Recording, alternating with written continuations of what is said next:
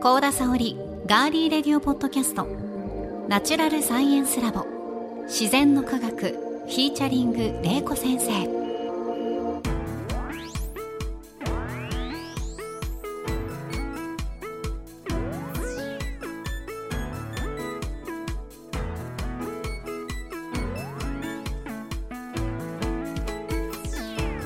皆さんこんにちは。ガーリーレディオポッドキャスト。ガリレディパーソナリティの高田沙織です。ナチュラルサイエンスラボ自然の科学は元科学館職員防災士。農学博士の玲子先生に自然科学と自然現象である災害。その防災を聞き学ぶサイエンスポッドキャストです。土水昆虫宇宙食物理気象環境など自然科学の多彩なテーマをさまざまな視点で分かりやすく紹介しながら防災の知識や災害への備えを伝えていきます。それでは皆さんナチュラルサイエンスラボで私たちと一緒に科学しましょう。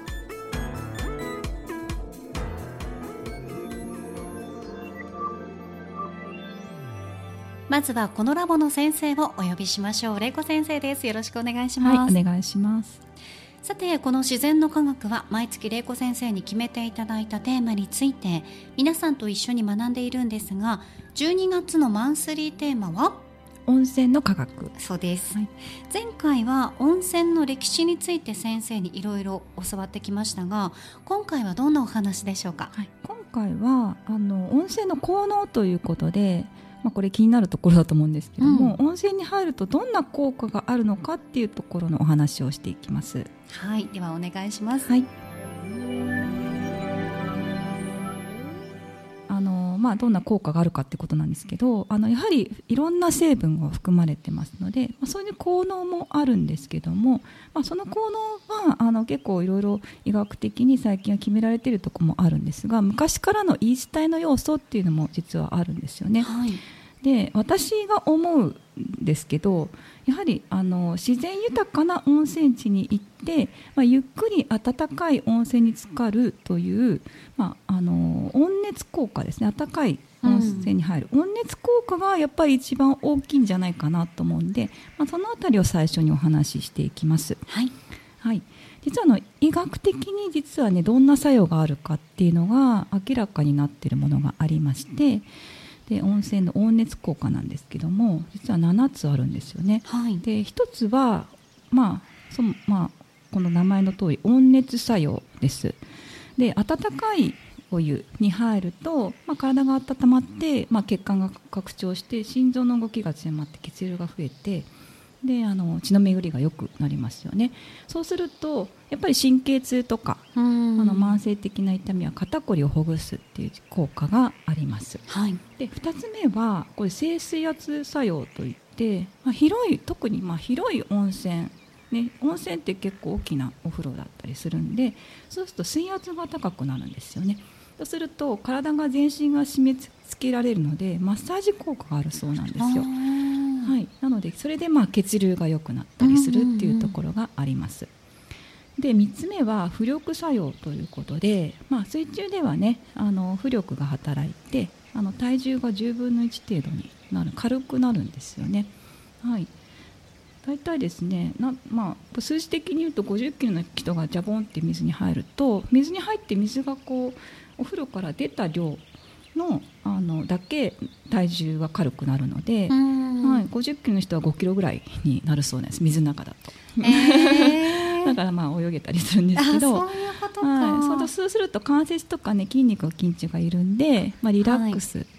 しますよね。はいうんうん、であとはまあ正常作用ということで、まあ、これあの湯にしっかり浸かると毛穴が開いて汚れや皮脂が流れ出るということなんで、はい。まあ、特にまあ炭酸泉とかそういうのに入るとねよりあの綺麗になりますよね。はい、はいあとは、まあ、蒸気作用ということで、まあ、鼻や喉の粘膜が乾燥するとあの、まあ、冬の時期は特にそうなるんですけど、ね、まあ、免疫の低下をがあの招きやすいんで、まあ、浴槽に使って湯気でねこの喉や鼻、うん、湿り気を与えるとあの免疫力の上昇につながるかなというところです。で6つ目ですね。あの粘性抵抗性作用ということでちょっとこれですね。あの運動ができるというかあの水中で体を動かすとこう負荷がかかりますよねこうやって。先生もう一回何作用えっとですね粘性粘粘性。抵抗性作用。粘性粘性粘性抵抗性作用という、はい、あの作用の名前があるんですけどあのこう水まあこれプールとかでもそうだと思うんですけど、はい、手を動かすとねこうちょっと重たい感じでなりますなりますよね、うんうん、その負荷が陸上の3から4倍ぐらいになるそうで、はい、まあ、入浴中にねあの体操やストレッチすると筋肉に刺激が与えられて、うん、運動療法の効果があるんですよね。はい、ねなんかやっていいのかなって思っちゃうんですけど、はい、私結構あの一人で温泉で一人だと泳いだりする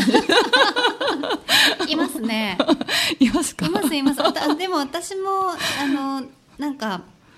ちょっとこう、うん、ひひらそう平泳ぎしちゃうんですよね。見て、そう見回り見て誰も来てないって思ったらシュッシュってやったことありますよ。そうそうやっていいのかなってちょっとためらうんですけど、でもいいと思いますそうですよ。よかった。やって比較的には ちょっと恥ずかしいけど。だから、うん時間狙っていてますし、ね、そうそうやっていいんですよ。早朝とかね、なんか人がいない時夜遅くとかね。そうそうそうやっていいそうですよ。医学的には。筋肉とかのそのそう運動療法になる。運動療法ですね。広い風呂だからこそ、やっていいそうです。だって家じゃできないですもんね。そうなんですよ。またこれからもやります。はい、そうなんです。私もやろうかな。で、あと最後ね、七つ目、はい。ね、これはやっぱり解放解放密室作用っていうのがあって、はい、やっぱり自分だけの空間を体験できる入浴で日常から解放されリラックスするっていうことが、うん。あの効果として温泉の効果としてあるんです。はい、はい。まあそういうことでその温泉っていうのはもう一つこう天地作用っていうのがあって天地っていうのはあの、まあ普段いるところから別の場所に移動するっていうことなんですよね。私これが一番大きいんじゃないかなと思っていて、はい、まあ、あの美しい自然だったりとか空気がきれいとかあと美味しい山の幸とか、まあ、あのストレスが多いし日常からあの切り離された温泉全体の環境に浸る、うんうん、これが一番じゃないかなと思うんですよ。すね、実はこれも医学的にあの証明っていうか言葉があって、はい、温泉のえー、総合的生態調整作用っていうらしいんですよね。総合的ちょっと長いんですけど。生態、うん、生態？調整作用。調整作用。うん、これ医学者の方がちゃんと言ってるんですけど。あのこういうことでさまざまな健康増進効果っていうのがあの温泉にはあるっていうことなんですよね。やっぱり体だけじゃなくて、うん、先生がおっしゃったみたいにその非日常というか日常から離れるっていうことは、うん、心への影響が大きいってことですよね。よね。はい。まあ、温かいお湯に入るだけではない効果っていうのがやっぱり温泉にあるということです。はい、であとはまあ化学薬理効果ということで成分が含まれているのその効果っていうのもね一部あるそうなんですけど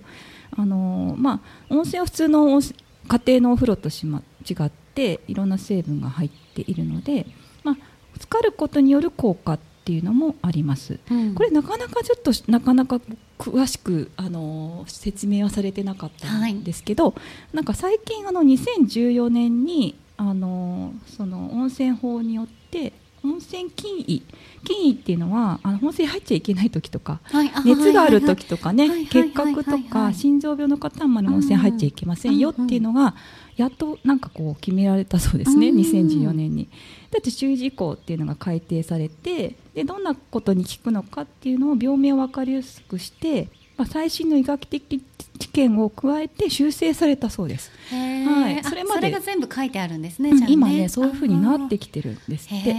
で、まあ療養泉といって、まあ10種類ぐらいねあの温泉っていうのは分けられています。うんで今、まあ、10種類ちょっと全部紹介するとなかなかたくさんになっちゃうんで その中の4つだけね紹介しますね。はい、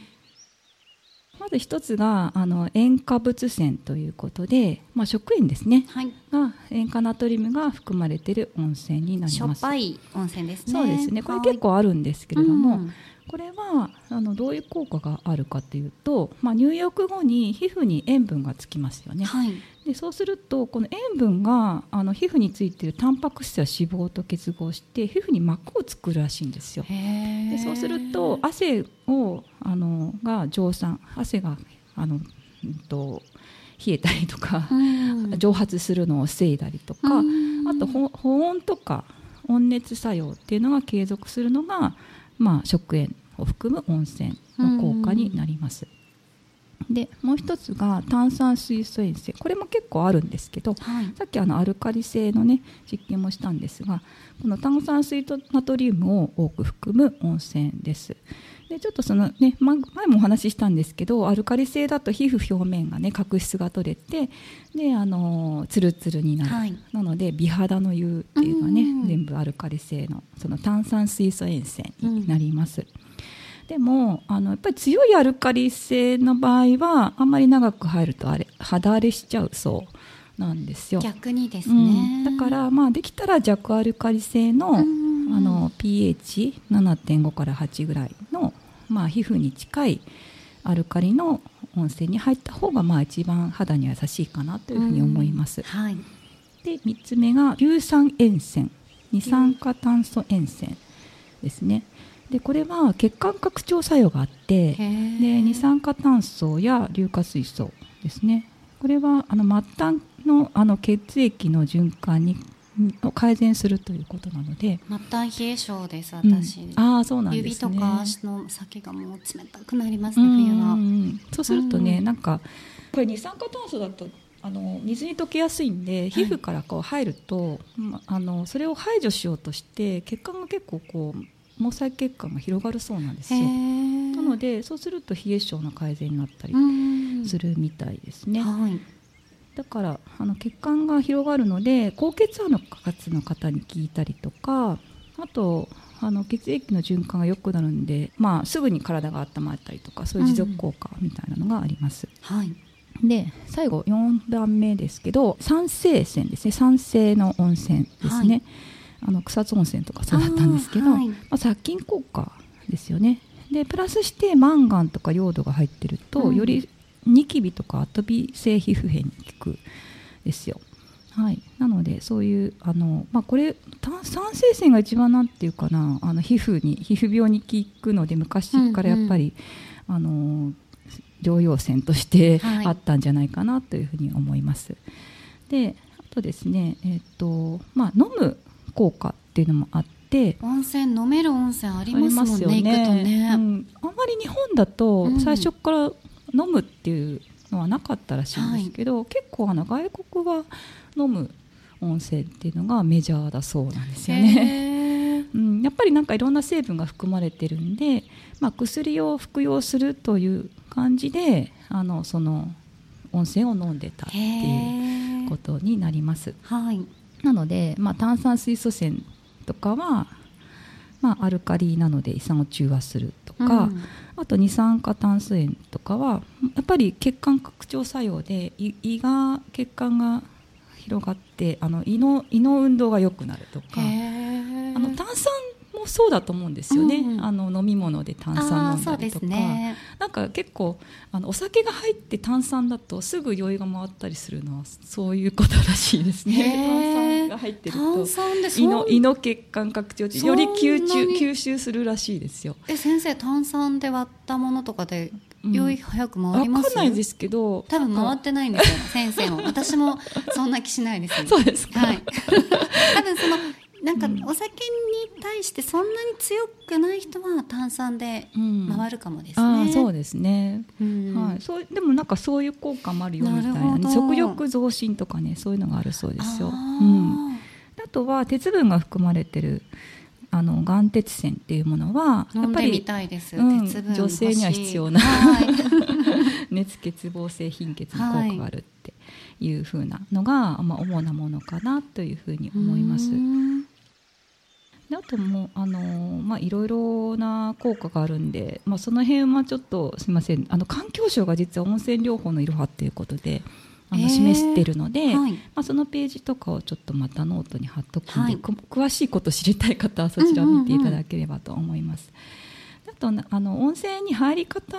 なんですけれども温泉の入り方としてあの前回冬至で21日間入れたら本当はいいんですけど、はい、まあ忙しいんで、まあ普段は1泊か2日ぐらいですよね。で、ね、実は環境省があの2018年からその1泊とか2日で効果があるというようなあの今のライフスタイルに合った温泉地の過ごし方っていうのを示してまして、えーはい、その新新冬至っていうらしいんですけど新しい新しい冬至の仕方っていうのを、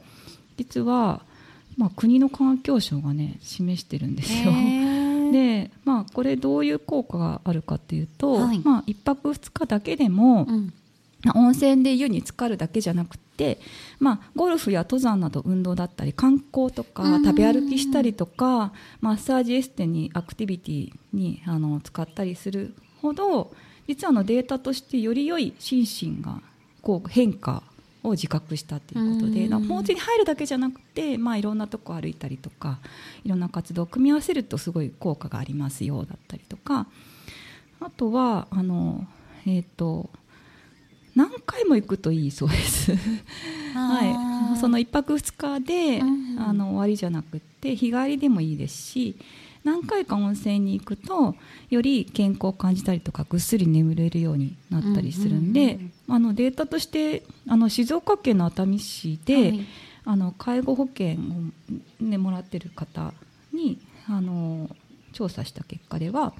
なんかその熱海だと温泉があるんでなんか自宅に温泉が引けるらしいんですけどなんかありますね、で自宅に温泉を引いてる人ほど介護になりにくいっていうのがあったらしいですよね、はい、そうか毎日入れるからですね。毎日入れるしだからまあそういうデータもあるそうですね。はい、なんかテレビで橋田壽賀子先生がお亡くなりになった熱海の別荘かお家に、うん、あの温泉を引いてらっしゃってここからここ毎日入ってるからすごいいいのよってあのなんか特集で言われてた時がありましたね。ああそうなんですね、はい、やっぱりそうやってね普段から温泉に入ってるとすごく、ね、まあ、体も心もいい効果があるんじゃないかなと思います。そうですよね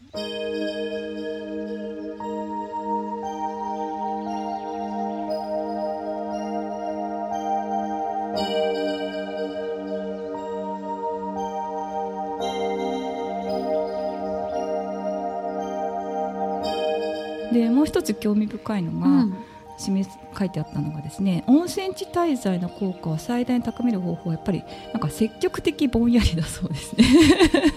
いやなんかあのこの前大会やってましたよね。海外で始まったぼーっとする大会っていうのがあって。ありましたね。見た見たなんか本当に今私ぼーっとしてますけど、うん、なんかこう何も見てないっていうか、うん、どこを向いてるかわからないみたいな表情で。虚無感とかね、うんうん、もう本当脱力して、うん、それをこうちゃんとチェックしてる人が回って、あなたぼーっとしてないでしょ寝てますとか、うん、それはもう悲しんでますとか、うん、その人たちが決めて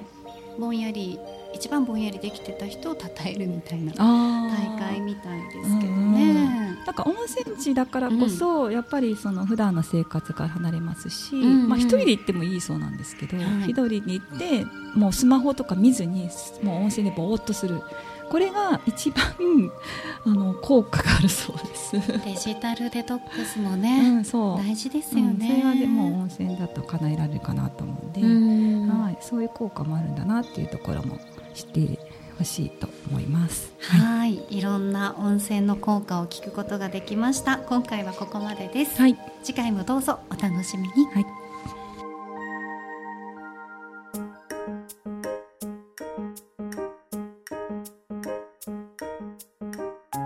さあ、玲子先生、この自然の科学では、防災士でもある玲子先生からリスナーの皆さんに、毎回防災の豆知識や防災のワンポイントアドバイスを何か一つ教えていただいていますが、はい、今回は何でしょうか？今回は温泉地で起こる災害についてお話ししていきます。はいお願いします、はい、今までお話ししたように温泉ってすごくねいいですし、まあ、行きたいなっていうふうに思うと思うんですけど、うん、実は温泉地で起こる災害っていうのが今までもありましてなのでどんな災害が起こるかって知っておくとあのその温泉地に行っても安全に過ごせることもあるので、じゃあそれを3つね紹介していきたいと思います。はい、で一つがね硫化水素による災害です。硫化水素っていうとさっきもねお話ししたんですけどあの温泉に行くとこう卵の腐ったような匂い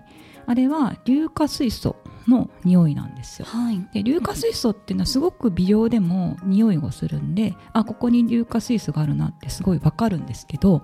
実は硫化水素が濃くなるとなんかこう匂わなくなるんですよ。濃すぎると。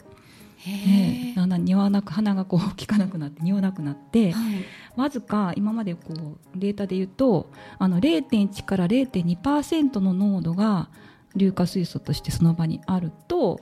もう匂わないですしその濃度になると人が死んでしまうそうです。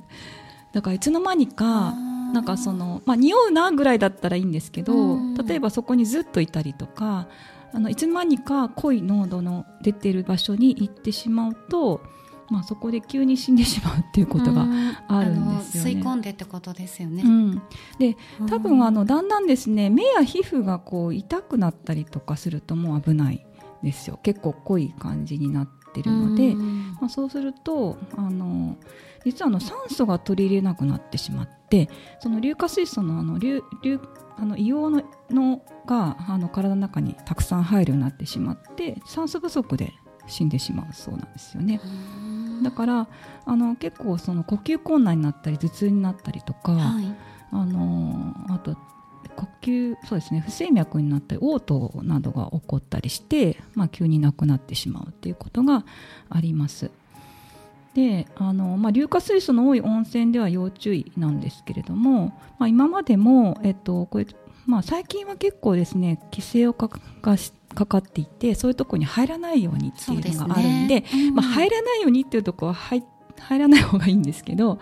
実は草津温泉にもね殺生河原っていう、はい、あのすごい名前なんですけど、うん、殺すに生きる河原っていう。そこ,、はい。うん、そこは本当にね硫化水素が多いんで危ない場所なんで、まあ、そこは入ってほしくないんですけどもあの実際にあの、えっと、硫化水素ガスで1971年にスキースキーで行ってあの中高生中学生高校生が亡くなってるんですねその場所で。うん。なので、まあ、そういうところは本当にねなんか高山植物も咲いて綺麗な場所らしいんですけどもうそこは入っちゃいけないっていうところは温泉地に行ったら行かない方がいいんじゃないかなそうですね。いつの間にか本当に気が付かないうちに、うん、あの硫化水素の濃度があの多くなっててわからないらしい自分もわからないうちにもうなくなってる、う。ん、気持ち悪くなって頭が痛くなってっていうところがあるんで、まあ、そういうのが今までも災害としてありましたので、うん、あのそういうところは、まあ、立ち入らないということですね。立ち入っていけないところは立ち入らないでほしいなと思います。はい。であとはですねこれ聞いたことあるかもしれないですけどレジオネラ菌っていうのがね結構あって、はい、最近ここ数年もそのニュースが定期的に上がってきますよね。そうですよねでこれ実はあの昔からそのレジオネラ菌の災害っていうのがあって、これその細菌自体は結構河川とか湖とかその辺にあるものらしいんですよ。だけどあのたくさん発生してそれを人間が吸うと肺を起こしてしまうものになります、うん、であの肺を起こしたりとかこう咳が出たりとか、はい、38度以上の高熱呼吸困難が見られるものなんですよね。うんであのすごくこう重症になると意識レベルの低下とか手足が震えるとかいうのがあって日本でも結構最近というか、まあ、20年ぐらい前にあの宮崎県の大型温泉施設で300人の利用者が発病して7名の方が亡くなったっていうこともあります。でこれはレジオネレ菌がすごく増えてしまってでそれのまあ、エアロゾルですよね、まあ、コロナでちょっといろいろ有名になりましたけど、その細かいしぶきが吸ってしまって細菌に感染するということであの被害に遭った方がいらっしゃいます。でレジオネラ菌は人から人へ感染することはないんですけれどもあの温泉地の温かい湯でも生きてるので、まあ、あの今はですね、まあ、そういうこともあるのでかなりその塩素消毒あの循環式温泉とかもあるので、うん、ちょっと塩素の匂いがするかなってあの行くと思うかもしれないんですけど、まあ、そこはちょっと衛生管理してますよっていうことになるのでそういうことなんですよね、うんうん、そういうのはねちゃんとレジオネラ菌が増えないように管理してるっていうこともありますので、あのまあ、最近はだんだんね問題なくなってるんですけど、まあ、かけ流し温泉だったりとかあとちゃんとちゃんと管理してないところはちょっと危ないですよね。ね定期的に出てきますね。うん、そうなんです。まあ気をつけてほしいなというふうに思います。はい、であとは三つ目でこれ最後なんですけど土砂災害っていうのが実は温泉地起こりやすくって、はい、あのこれ土の回でも少し話したんですけど、まあ、土がねあの温泉地はやっぱり山であの火山がある山のあの山脈のところに温泉があることがあるんで、まあ、土と水っていう、ね、条件が揃ってるのであの地滑りとかがね起こりやすいんですよね。で温泉だとこの岩盤の隙間から水が噴き出していたりとかしますし岩場の割れ目からこう吹き出してるんで結構の岩石とかが弱くなってしまってるそうなんですよね。そうすると、まあ、何かのきっかけで岩の塊が落ちてしまったり斜面の崩壊っていうのがあの起こることがあります。でやっぱりその粘土粘土質とかもあるんで、まあ、そこに温泉水が入ったりするとあの災害起こる方もあるのであのやっぱりこう大雨が降った後とか台風に豪雨の後っていうのはちょっとねちょ気をつけてほしいなというふうに、温泉地はちょっと土砂災害も、まあ、起こりやすいんだよっていうことも知っておいてほしいなというふうに思います。はいなので、まあ、あの温泉に行ったからといって、まあ、災害に遭うわけではないんですけども知識として知っておいてほしいなということをお話しいたしました。はい。え今日は先生に温泉地で起こる災害について話していただきました。ありがとうございました、はい、この自然の科学は毎週金曜日に配信します。ファーストーリーアップルポッドキャスト